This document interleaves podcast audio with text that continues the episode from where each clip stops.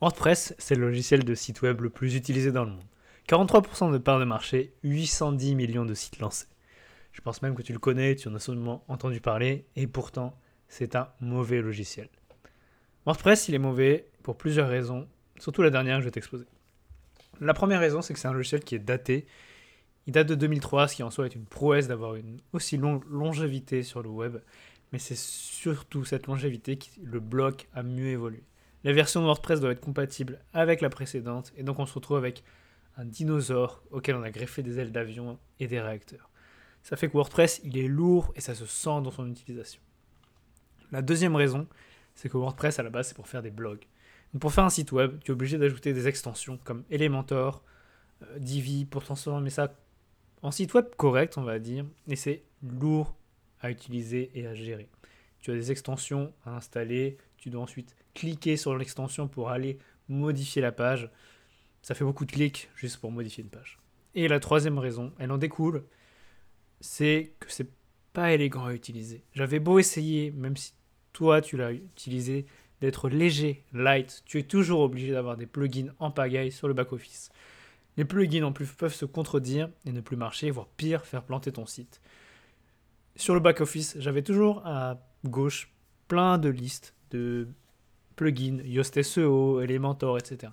Et ça, ça te, voilà, te brouille un petit peu l'esprit d'avoir ça sur le côté. Tu es obligé de greffer des extensions pour avoir des fonctionnalités basiques comme le SEO. Et si tu aimes le design, tu aimes quand l'interface est élégante, légère, épurée.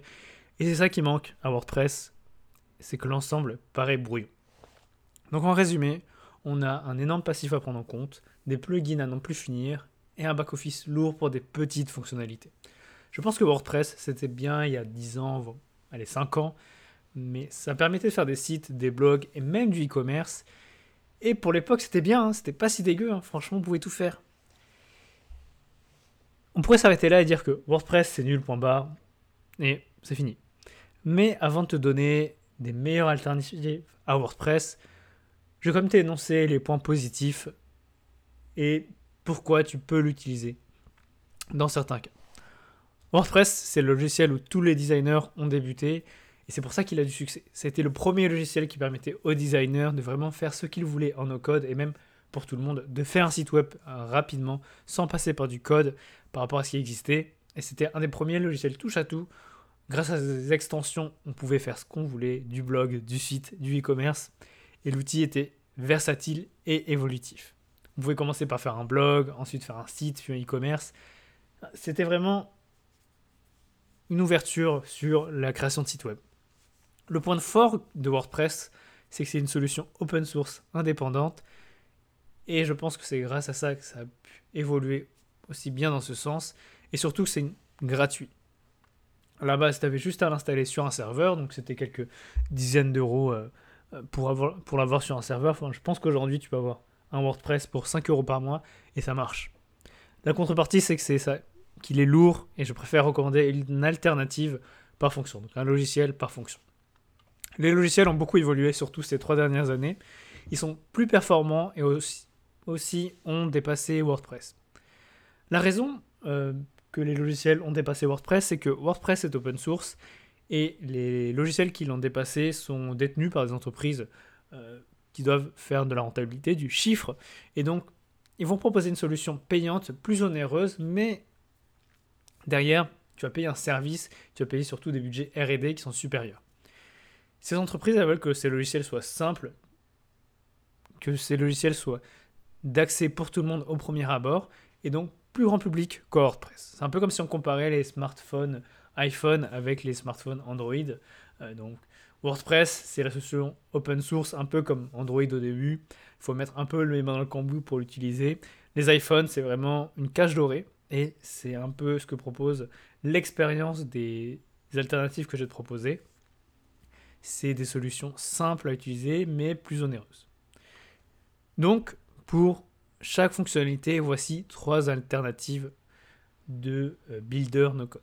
Si tu veux un blog, un site web léger, je vais te recommencer Squarespace. La fonction de blog, elle est très réussie, légère et la fonctionnalité de site web te permet d'avoir un site web facilement et euh, en responsive rapidement tu as des templates qui sont préfaites, et je trouve que la création de site est vraiment très réussie. On peut aussi brancher du e-commerce. Alors, il faudra que ça reste léger, euh, donc pas avoir des milliers de produits, pas avoir des milliers de clients. Mais si tu as des besoins de vendre des cours en ligne ou du coaching, ça peut très bien marcher. Attention, donc comme je disais, le e-commerce est limité, mais pour tout le reste, c'est un régal. Pour un site professionnel avec une maquette, quelque chose que tu as besoin de pousser un peu dans les retranchements avec des animations, euh, être au pixel près sur des détails, je vais te recommander Webflow. Donc c'est le meilleur outil pour ça. Si tu me suis depuis longtemps, tu sais que j'affectionne particulièrement cet outil pour sa légèreté, sa puissance. Il est élégant à utiliser. Je le recommande pour tout, sauf pour des fonctionnalités, on va dire presque basiques, mais le blog sur Webflow c'est un peu lourd à utiliser, donc faudrait utiliser le CMS, mettre tout en forme, donc c'est un peu, voilà, je le recommanderais pas pour tout le monde, mais si tu es un professionnel et que tu as besoin d'avoir un blog, c'est vraiment très bien parce que tu as vraiment la maîtrise totale de ce que tu veux faire sur ton blog, mettre à droite les liens, à gauche les liens, bref, tout ce que tu veux. Pour du e-commerce, je vais pas le recommander parce que pour moi je trouve que c'est pas fonctionnel. Derrière, tu vas galérer à faire utiliser tes commandes, avoir une base de données clients. Pour du e-commerce, je recommande vraiment pas aujourd'hui. Pour du e-commerce, par contre, j'ai recommandé Shopify. C'est la solution que tout le monde utilise, je pense, pour du e-commerce. Donc, tu as des, euh, des, des Magento et autres mais c'est un peu vieilli, donc vraiment aujourd'hui, Shopify pour tout, très puissant pour sa fonction e-commerce, utilisation des produits, gestion des produits, gestion des commandes, etc. Euh, branchement avec, on n'y pense pas hein, quand on fait du, du e-commerce, mais tout ce qui est branchement avec des plateformes de logistique pour les envois de colis, etc. Vraiment, c'est pépite. Et en plus, en termes de customisation, avec les thèmes en front, c'est vraiment pas si mal. Euh, faut s'y mettre un petit peu pour les designers parce que faut rentrer un peu dans du code, mais c'est assez léger et vraiment, si vous avez besoin de faire un e-commerce, je recommande.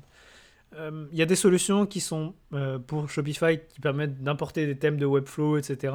J'ai un peu touché. Hum, aujourd'hui, mon avis, c'est que c'est bien, mais c'est vraiment du bidouillage. Je préfère recommander d'utiliser les thèmes Shopify directement. Pour vous, ça va être plus simple à utiliser et surtout pour le client à la fin, parce que si c'est votre e-commerce et que vous êtes designer, ça va, mais n'oubliez pas qu'à la fin, vous vendez à un client. Le client, il faut qu'il mette les mains dans le cambouis, dans le thème, donc restez sur du Shopify natif, c'est vraiment très bien et euh, vraiment évolutif pour le client.